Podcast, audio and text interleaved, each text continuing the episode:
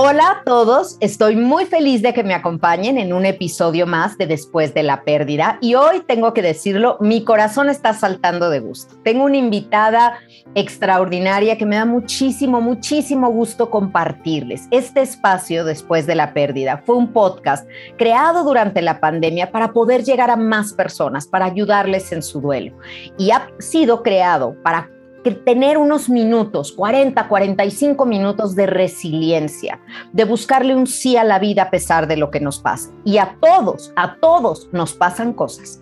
Entonces, hoy quiero compartirles a una persona que quiero muchísimo. Yo la presentaría de una forma, pero voy a dejar que ella se presente porque es una conductora extraordinaria, pero además es fashionista totalmente, me encanta todo lo que hace con respecto a la moda, marca siempre tendencia, es autora, es conductora, es alguien espectacular que hemos visto mucho en televisión, en eventos internacionales representándonos, bueno, con muchísima gallardía y ella es Gloria Calzada. Así que bienvenida Gloria, gracias por estar conmigo. Gracias, Gaby. Se invierten los papeles y ahora tú me presentas a mí, ¿verdad? Básicamente. y, gracias por tus palabras. Eh, sí, soy esa que dijiste. Este, pero también soy muchas otras cosas más. Eso es lo que quiero, Gloria, eso es lo que quiero, porque en todos los lugares, foros que te has presentado, seguramente te presentan y tú cuando oyes la presentación dices, pero no dijeron esto, o dijeron esto que no era tan importante y me hubiera gustado que dijeran esto.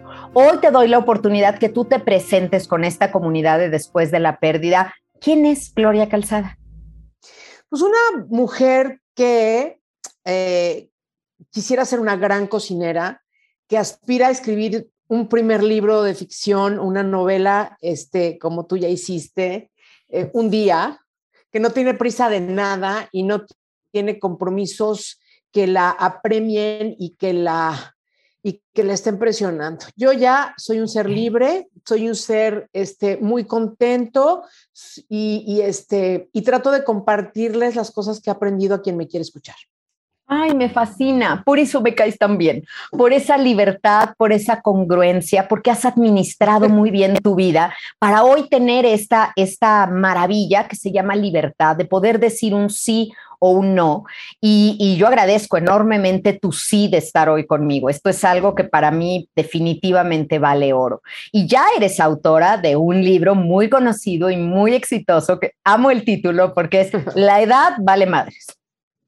La edad vale madres, lo tengo totalmente confirmado. ¿eh? eh eso, la edad, dicen muchas personas de una manera muy simple, pero, pero que tiene una profundidad bárbara, es que la edad es, solamente un estado mental y es verdad. O sea, yo hace ratito, me vi, no sé, cuando me estaba arreglando para mí para acá, me vi en el espejo, cosa que no hago tanto, ¿eh? no crees que es mi, mi, mi deporte favorito, y me da mucha risa porque agarré y dije, ya tengo 60 años y me siento como que no tengo edad, pues, o sea, es que no importa la edad que tenga porque sigo planeando mi vida este, como si no tuviera fecha de caducidad, cosa que creo también firmemente. Entonces, me da risa porque, porque no hablo sin, sin, sin convicción al contrario, o sea, es que es lo que vivo todos los días. Y por eso, sí, la edad vale madres. Es mucho más importante tu óptica de, tu, de vida, tu perspectiva, qué piensas acerca de la vida, de las cosas, de, de, todo.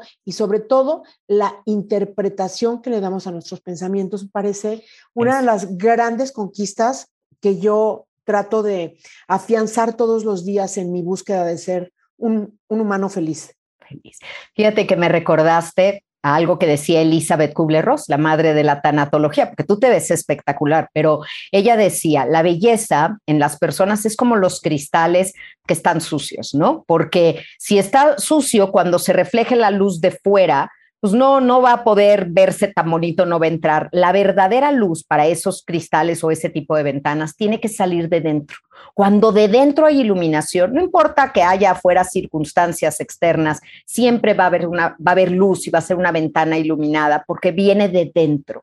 Y esa belleza que yo veo en ti, me encanta que digas tu edad porque aunque no te la van a creer, pero es cierta, eh, viene de este contento que tienes por vivir, de esta filosofía que tú misma has creado y que hoy te permite estar tan contenta con la vida, con lo que has logrado, con lo que eres y que quieres mucho más, porque bueno, quieres seguir siendo autor, es bien bonito escribir libros y saber que alguien en su casa en un momento dado está leyéndote. Gracias, sí. Pero que te voy a meter un porque dices tú que estoy lista para y con mucha ilusión para vivir lo que sigue y crearlo y, todo el rollo, pero también estaría lista para morir hoy. Ok, y eso es qué interesante. que, que, que, me he dado cuenta desde hace muy poquito tiempo. Perdón, tengo un pájaro tan bonito enfrente de mí, verde precioso. Qué cosa más bonita. Si quieres esto lo quitas, Gaby, pero no sabes la cosa que... ¡Wow! Bueno, Decía, no lo quito porque me fascina tu capacidad de seguirte maravillando y de detener todo lo demás, porque espérenme, aquí hay un pájaro, esto es la vida, está precioso Gloria. es como ver, es como amarillo fosforescente. Bueno, ya. Entonces te decía que me he dado cuenta y, y salió en una conversación el sábado, es la primera vez que lo verbalizó, ya lo había pensado, pero no le había dado palabras y las palabras en mi forma de ver las cosas le, dan como un orden a la idea, como que la estructura, ¿no? Y entonces estaba platicando con alguien y no sé qué, y dije, este, es que, ¿qué crees? Si a, mí me dijeran que ya es mi último día, bueno, gracias, bye. O sea, no, no sé cómo explicarte que no me aferro a tampoco a seguir viviendo, como si mientras viva, sí me aferraré a seguir vibrando, eh, vibrando de risa, de emoción, de ilusión, de incertidumbre, de todo, de todo, o sea, viviendo las emociones al máximo y tratando de crear y seguir participando, ¿no? Este, porque sin ser un humano participativo es algo para mí algo muy importante. Mucho, mucho. Y tú eres una persona activa, activa en lo que crees, en las causas a las que te sumas, y eso, eso me gusta mucho. A ver, entonces quiero entender, no es que ya te quieras ir de esta vida, para nada, le estás disfrutando enormemente, pero tienes una aceptación de que el final habrá de llegar un día y cuando llegue, bienvenido. Esto tendrá que ver, Gloria, con una satisfacción del deber cumplido. O sea, tú estás satisfecha con lo que tú has hecho, con el pedazo de vida que nos es concedido. Sí, pero también le tengo que sumar una característica que yo tengo en mi persona de siempre y es que yo no tengo apegos. Lo que no quiere decir que no tenga cariños. Ojo, ¿eh? Ojo. Una cosa no, que no, tienes cariño es que voy a hablar de personas y, de, y, de, y de situaciones en tu vida, como por ejemplo, dejo un trabajo y pues me despido y me voy. Y Pero siempre fuiste así, Gloria, o esto es ahora. Siempre fui así, toda la vida. Es de fábrica. No conozco, no, no es un trabajo que me, cuyo premio, o sea, eh, el desapego, que me parece que es una cosa muy padre en los seres humanos, no es un premio que yo me gané trabajando para eso, sino que simplemente es parte de mi característica. Pero, pero entonces, eso, más el yo estoy muy satisfecha con lo que he hecho aquí, en mi estancia, ¿no? Entonces, que dure lo que tenga que durar. Eh, y, te repito, si me dijeran, ya acabaste, ya se acabó tu turno, o como quieras verbalizarlo o plantearlo, ah, bueno, gracias, y me voy, yo, ya va.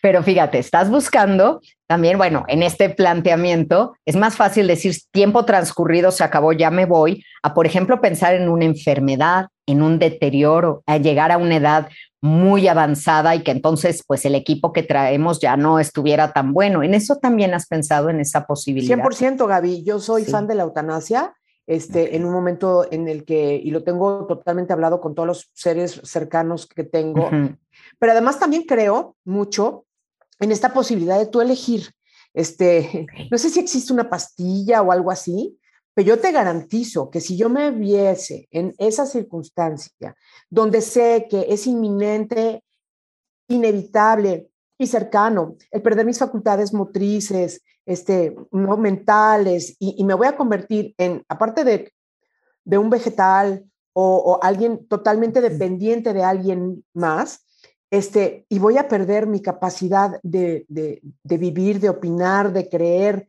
digo, de, mirar, de, todo yo prefiero no estar aquí. Y, y, con todo el respeto a las personas creyentes que ahorita se les van a parar los pelos o ya se les pararon, este, yo creo que uno tiene, eh, yo creo que uno tiene el derecho a decidir cuándo, se, cuando irse. No estoy hablando de suicidio, ¿eh? No, no, no, me queda claro, me queda claro. De tener una situación grave, extrema, terminal, y no seguirla viviendo hasta que... Claro. Estás hablando no de acortar la vida, sino de no prolongar una agonía. Exactamente.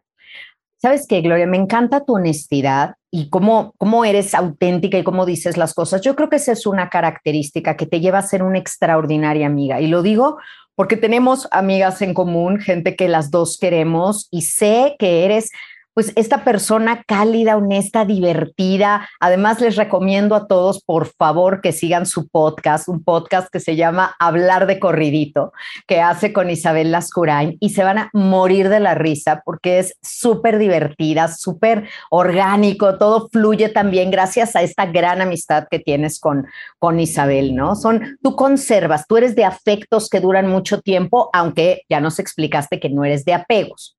No me apego, soy afecto. Si no veo a una, alguien muy querido en mucho tiempo, no, de mi lado no queda, no se altera en lo absoluto el sentimiento, el cariño y todo. Pero también si no lo veo, o sea, yo, eso de te extraño, no te lo vengo manejando mucho, que diga. no te lo vengo manejando, me encanta eso. Pero fíjate que en este espacio les he pedido a las personas que me han hecho el favor de acompañarme que nos cuenten alguna pérdida que hayan tenido, que elijas alguna pérdida a la que tú quieras, que quieras compartirnos y que luego nos cuentes qué te ayudó a salir de esa pérdida, porque lo dijiste muy claramente, el que yo no tenga apegos no significa que no quiera. Y cuando uno quiere, si el amor es real, el dolor es real, el dolor de la ausencia nos hace falta, aunque podamos seguir nuestra vida, aunque no haya una codependencia, aunque tu vida no se detenga.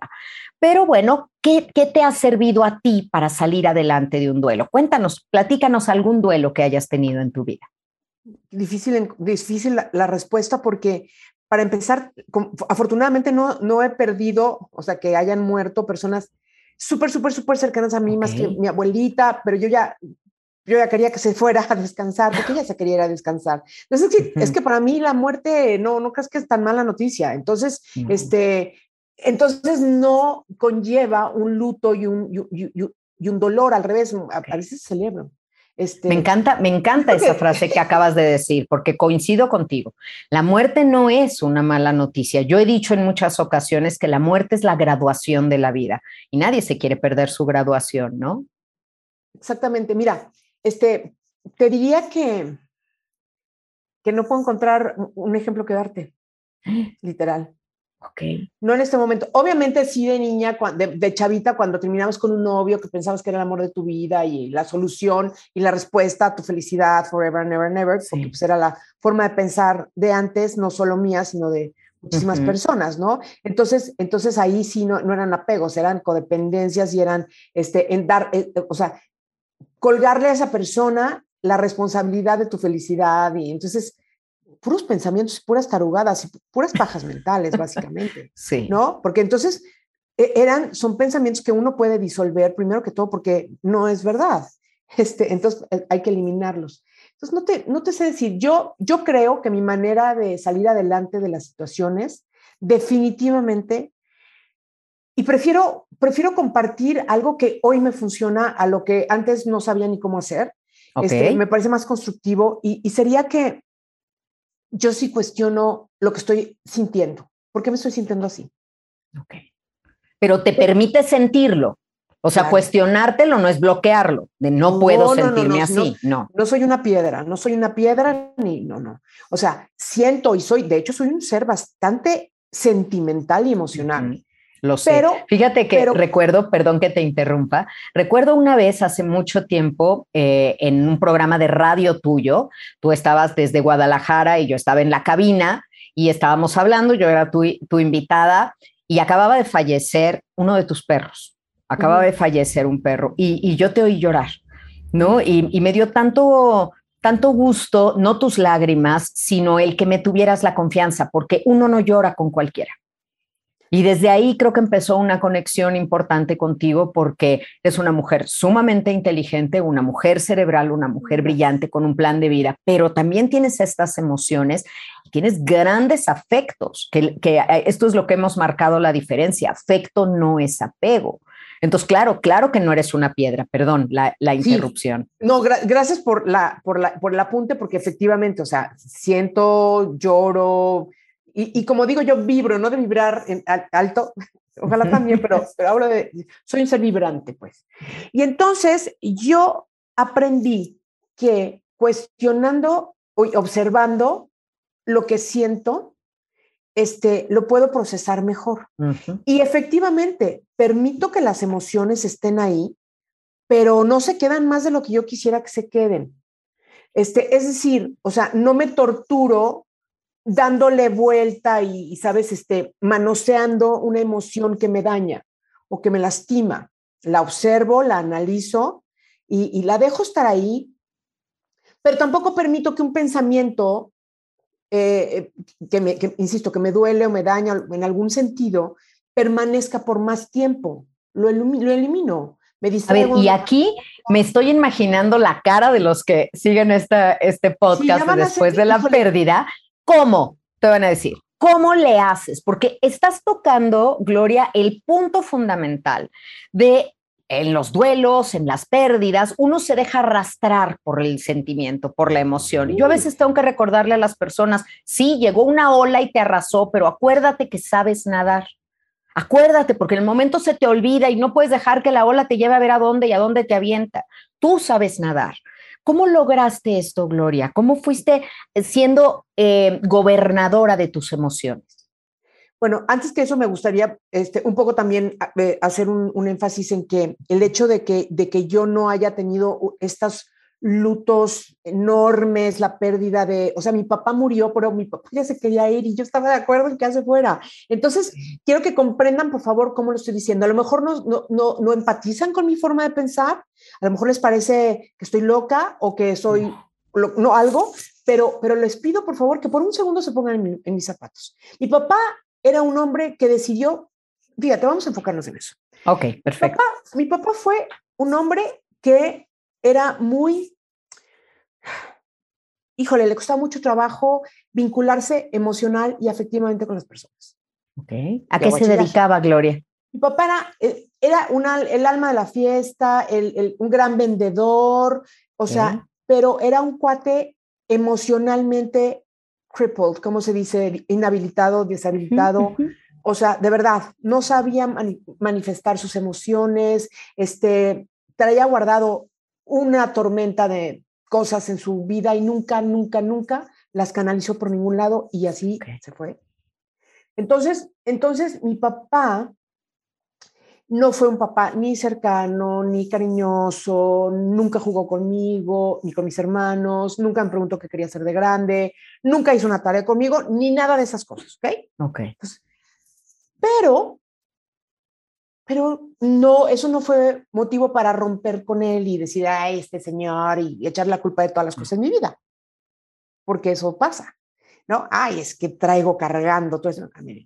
Yo hice mi correspondiente terapia, y sané lo que tenía que sanar.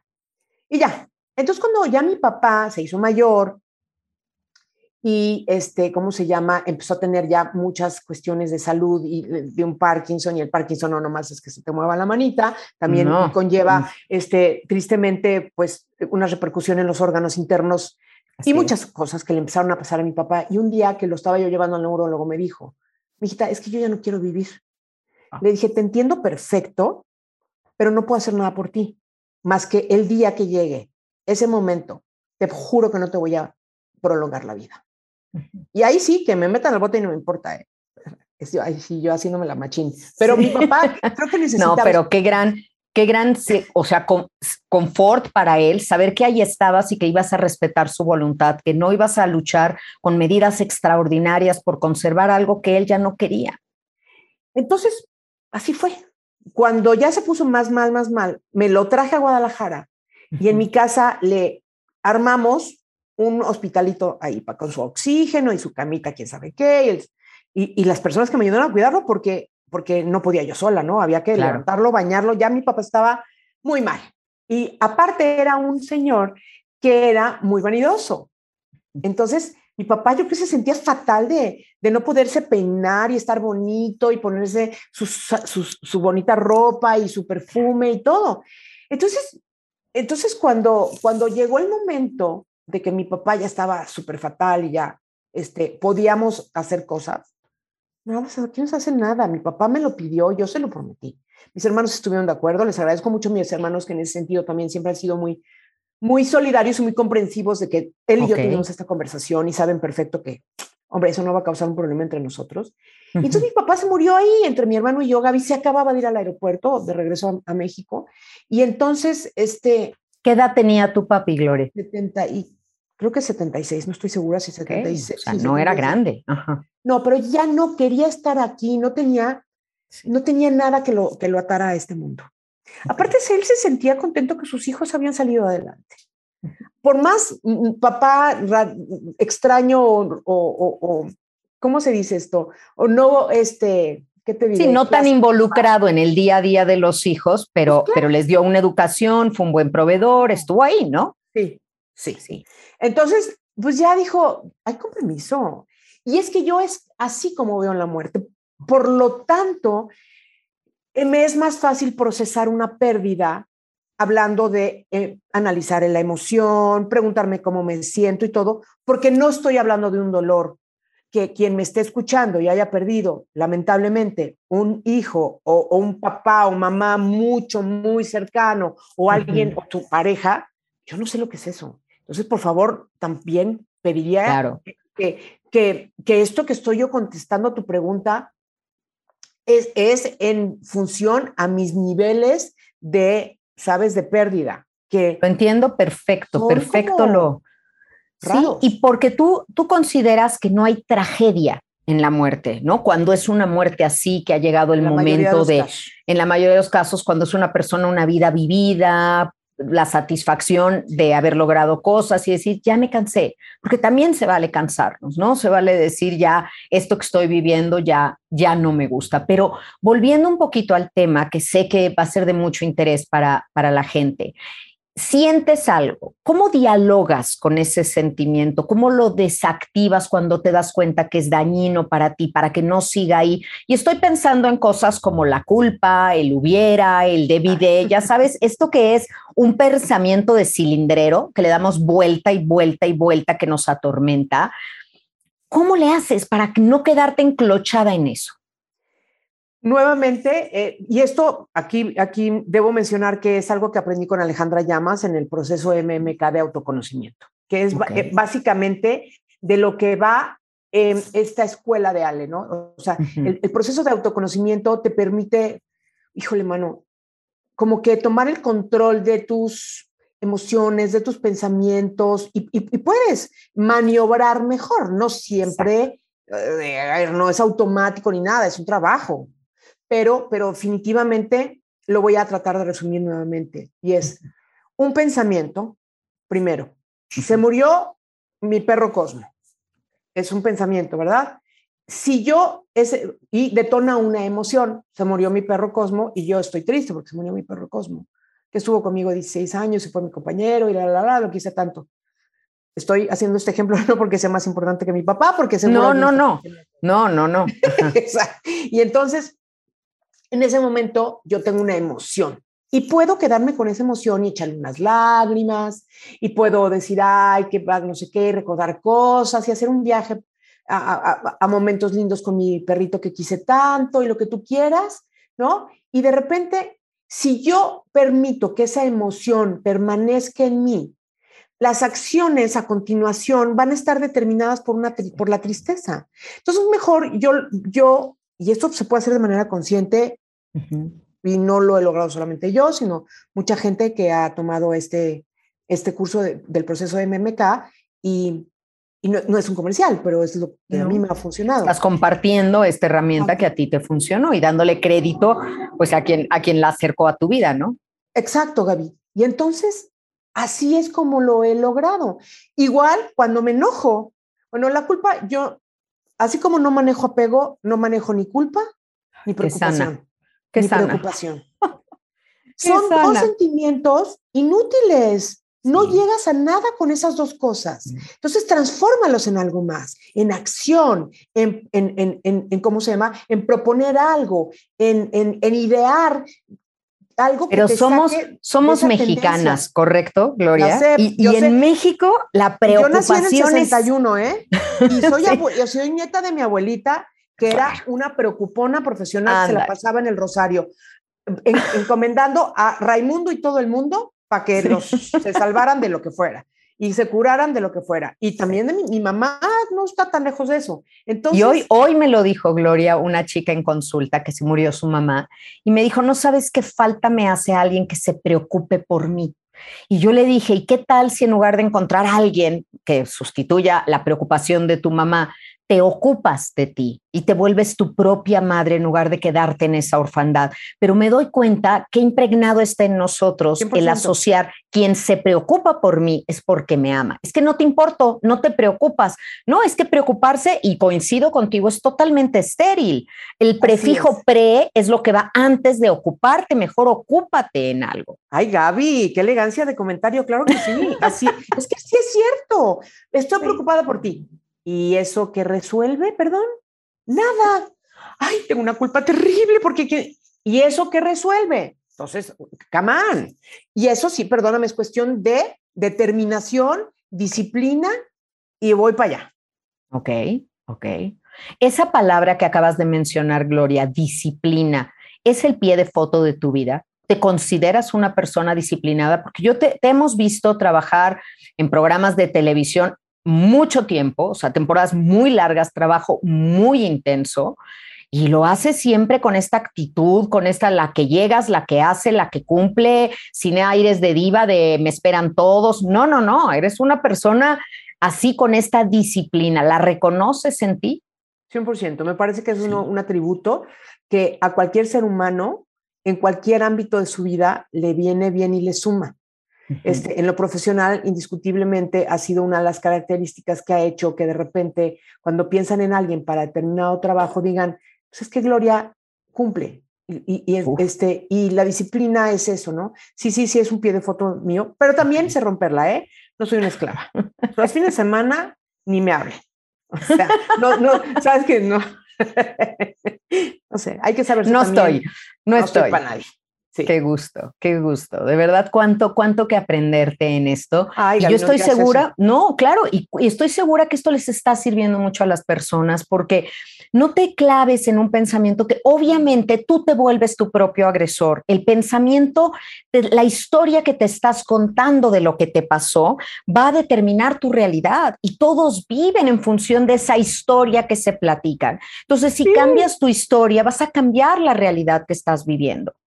Mi frase favorita de una de mis maestras, aparte de Ale Llamas, la otra es Marisa Gallardo, que no sé si la hayas conocido alguna vez. Sí. De una reina. Y entonces también, y Marisa me dijo esta, esta cuestión, que cuando alguien quiera eh, como intentar por primera vez eh, rascarle a sus pensamientos y, y entender que originan en un pensamiento y la interpretación que le damos, es, si te vas a contar un cuento, cuéntate uno con final feliz.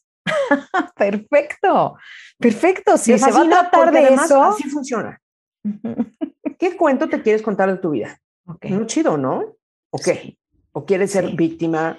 ¿No? Te voy a decir un ejemplo que, que me pasa mucho en terapia, ¿no? Que, que de repente decían, es que a mi papá, mi papá era un roble, mi papá estaba muy bien, a mi papá le quedaban por lo menos 10 años de vida. Y yo, ¿quién dice? Tú, las ganas que tú tenías de que él viviera 10 años más. Cuando tú ves un celular, no tienes idea de verlo, se ve muy bien, tú no sabes cuánta pila le queda. eso es, eso es algo interno y mientras uno se sienta que la vida te transó porque a tu papá le quedaban 10 o 15 años más de buena vida, pues siempre te vas a sentir defraudado por la vida y te quedas enojado y las personas enojadas cierran los puños, Gloria, y con los puños cerrados no pueden recibir lo que la vida tiene para darles. y te veo como una persona con las manos bien abiertas. Venga, venga lo nuevo, venga la nueva experiencia. Cuéntanos cómo surge en tu vida Puro Glow y qué es Puro Glow para que, que lo conozcan.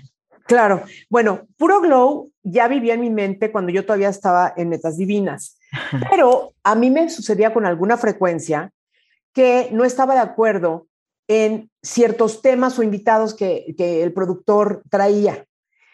Pues porque yo también soy productora y yo también soy creadora de contenidos. Entonces, yo decía, y, y, la verdad es que este, empecé a formatear Puro Glow en función de poder tener justamente un conducto, una vía mediante la cual yo pudiera sí comunicar las cosas que me parecían constructivas o reflexiones o no sé. Entonces, así fue como nació Puro Glow y también en el afán de tener una independencia completa sobre la creación del contenido, este, ¿cómo se llama? Una línea editorial tuya. Y respondo por todo lo que diga y todo lo que pase aquí. O sea, no sé que tiene un nivel de compromiso, este, de que no estoy hablando a lo tarado, de que, de que fue preparado con, con, pues, con ahínco y con disciplina y una serie de cosas. Entonces así surgió Puro Glow. Y de Puro Glow surgió el libro porque, em, ahora sí que como dicen felizmente, las em, editoras de Planeta, de Editorial Planeta, es como que seguían puro glow y todo, y dijeron, hagamos ah. un libro que tenga que ver con, con, lo que pasa ahí, pero enfocado específicamente en este caso, pues a la edad, ¿no?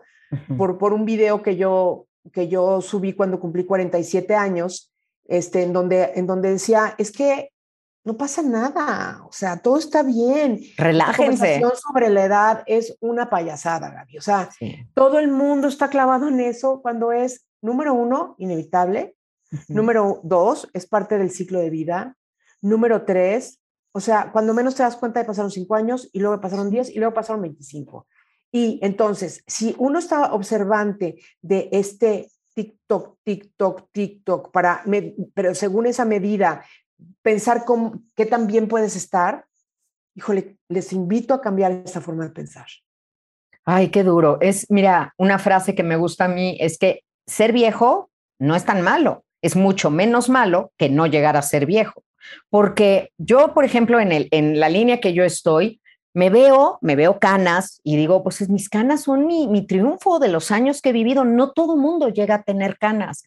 Y tengo líneas de expresión porque soy muy gestuda y me río mucho y todo. Pues son mis celebraciones de la vida. O sea, soy una persona que esto es lo que soy. Y en el medio en el que de repente yo siendo tanatóloga, pero de pronto cuando empiezan los medios a interesarse por la tanatología y me hacen el favor de invitarme a radio, a televisión, bueno, qué padre, pero nunca me he dejado contagiar de esto, de cómo me veo y si eh, eh, cómo, cómo, luzco. Y no voy a competir con nadie porque claro que siempre estoy con conductoras jóvenes, hermosas, preciosas. Yo estoy diciendo algo de lo que yo sé, de lo que yo soy. Nadie sigue a Gaby tanatóloga por ser la tanatóloga más joven ni más guapa del país. No, porque eso no es lo importante. Me gusto, me caigo bien, me respeto, me divierto mucho en esta vida y eso creo que también lo, lo contagio, pero es muy loable, Gloria, en tu caso que estuviste totalmente inmersa en este mundo de la televisión, de los concursos, de todo, de estar, que eres esta figura que todos ubicamos con glamour, con el, el ser impecable, arreglarte perfecto, estar todo. No caer en esas trampas, Gloria. O sea, me gusta, me gusta que conserves el, los fines de semana me doy permiso ni me hablen, a lo mejor no me maquillo, a lo mejor disfruto, vivo una vida normal cocinando, que te encanta una vida hacerlo. Plenamente normal, pero, pero, pero sí, sí me, vaya, sí también eh, en el entendido de lo que tú dices, que es parte de mi trabajo, por supuesto que me trato de mantener lo mejor conservada posible y sí. le entro a, la, a, pues a, varias cositas que me pone la dermatóloga y no tengo ninguna bronca en decirlo, nomás de eso no estamos hablando hoy. Está en, mi canal yo platico todo y salgo a veces sin pintar y todo el rollo porque me interesa, me interesa que, que si de alguna forma yo soy percibida como una imagen aspiracional, que sé que lo soy para algún grupo de personas o número de personas que encuentren ahí lo que están buscando y que, y que sí vean que, que puede haber también un equilibrio entre todas las cosas que te guste o te importen a ti. A mí me importa, obviamente, el alimento del alma, el intelectual, me gusta muchísimo este, las relaciones humanas, pero también me gusta mucho verme bien al espejo y me gusta mucho que la gente diga, oye, sí, pero esta señora este, pues tiene 60 años, está wow. no sé qué. Sí, pero ¿qué, pero ¿qué creen? O sea, todos los días hago ejercicio, pongo un video y hago ejercicio y hago pesas y estoy fuerte y mantengo y, como bien y luego me porto fatal. Todo se vale. Mientras de verdad estemos felices, mientras no le encarguemos o le carguemos la responsabilidad de nuestra felicidad o bienestar exactamente a nadie, mientras tomemos plena, pleno mando de nuestra vida, mientras no eh, pensemos que los demás tienen que estar atentos a nosotros y que lo que ellos opinan o dejen de opinar altere también el curso de tu, de tu toma de decisiones. Todo eso. Aplaudo, aplaudo eso total. A ver, mi Gloria, tengo tres preguntitas rápidas de contestar así, pues lo primero que venga a tu mente es como de respuesta rápida. Y la primera de ellas tiene que ver justo cuando oyes la palabra muerte, ¿en qué piensas? Descanso. Descanso. Ok, y tienes a la muerte en un buen concepto definitivamente. Imagínate esta escena donde tú estás en el final de tu vida, tú ya estás en la recta final y despidiéndote, y hay alguien que está empezando a vivirla y que te dice, Gloria, dame un consejo. ¿Qué es algo fundamental? ¿Qué aprendizaje? ¿Qué, qué, qué sabiduría tengo que tener para vivir esta vida bien? ¿Qué consejo? ¿Qué le darías? Nunca pasa nada. ¿No? O sea, pasa lo que tiene que pasar, pero así de, ¡ay, se va! No pasa nada. No pasa nada. Pasa nada. Tú camina, anda y resuelve, porque nunca pasa nada. Nada es demasiado grave, pues. Ni siquiera la muerte. Qué bonito. Y mi Gloria, ¿cuál es tu película favorita? Uno, Gaby, eso es dificilísimo que te lo conteste. hay muchas. hay muchas que me gustan mucho y muchos géneros que me gustan, y luego mi memoria no es la mejor del mundo, pero te diría que una película que es una feel good movie para mí, pero pues, a lo mejor ya por el cariño que le tengo es como Pretty Woman. Pero mira, ah. hablando de la muerte, hay una película, espérame tantito, que además esta siempre la recomiendo y muy poca gente la conoce. Se llama Invasiones Bárbaras. ¿La conoces tú? Sí, sí, increíble. Esa es una de mis películas favoritas eh, en general, pero en particular hablando del fin de la vida.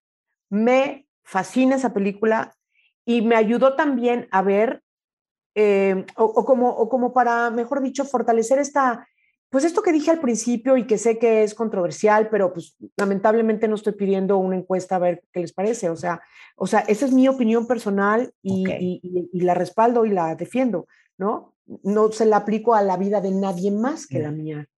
Entonces, es, una gran película, Gloria. Yo en mis temporadas pasadas del podcast, al final siempre daba una recomendación fílmica y comentaba que tuviera que ver con el tema de tanatología, porque la pérdida es un tema recurrente en el cine, en la literatura. Invasiones Bárbara es una gran película. Por favor, véanla. Esta sí es un, un imperdible. Y cuéntame el cariño especial que le tienes a Pretty Woman. ¿Por qué?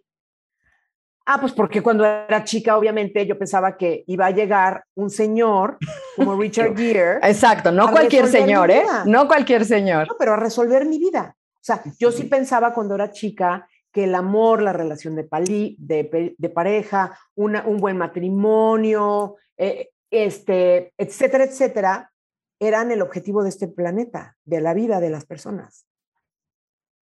Ya no pienso igual, ¿eh? Ya no, ya no uno evoluciona, no cabe duda. No, la felicidad personal tiene que prevalecer, tiene que ser antes, o sea, como, como ahora sí que, eh, como digo en mi conferencia, ¿no? El amor de pareja es maravilloso, pero tiene que ir después del amor que te tienes a ti mismo, el respeto, el cariño, la confianza, o sea, todos los, los valores más grandes que tú puedas eh, este, entregar en una relación de pareja, este, primero los tienes que aplicar a tu persona. En serio, no, e, es, yo sé que todo el mundo dice eso y ámate a ti mismo. es en serio.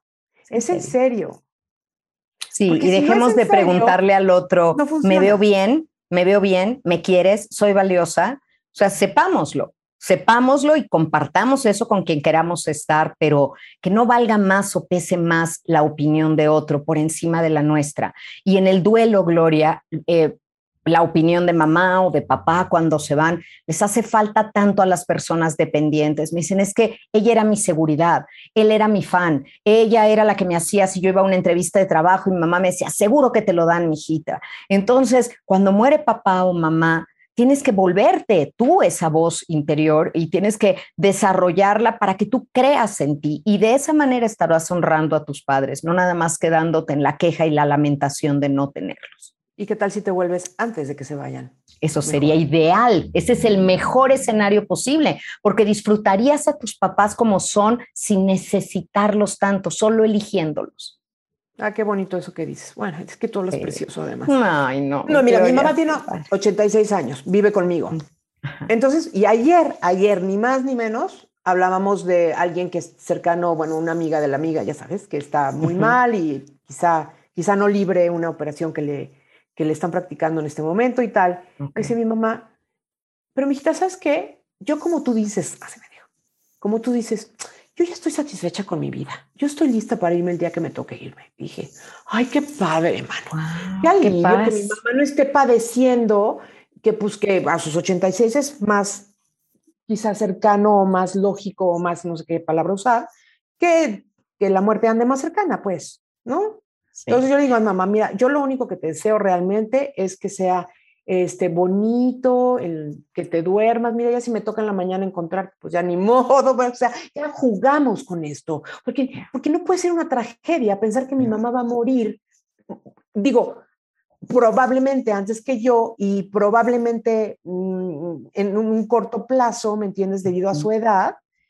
Este, y, pues, digo, si, si, si, no tienes eso como en, en, la presencia de, de, tu, de tu espectro de, de, la vida que estás viviendo, pues este, no sé cómo hacerle, ¿no? ¿En, qué fantasía estás viviendo? Porque es un tema que hay que poner en la mesa y hacer la conversación al respecto, ¿no? ¿Y qué vas a querer? ¿Y, cómo le, ¿Y cómo le vas a querer?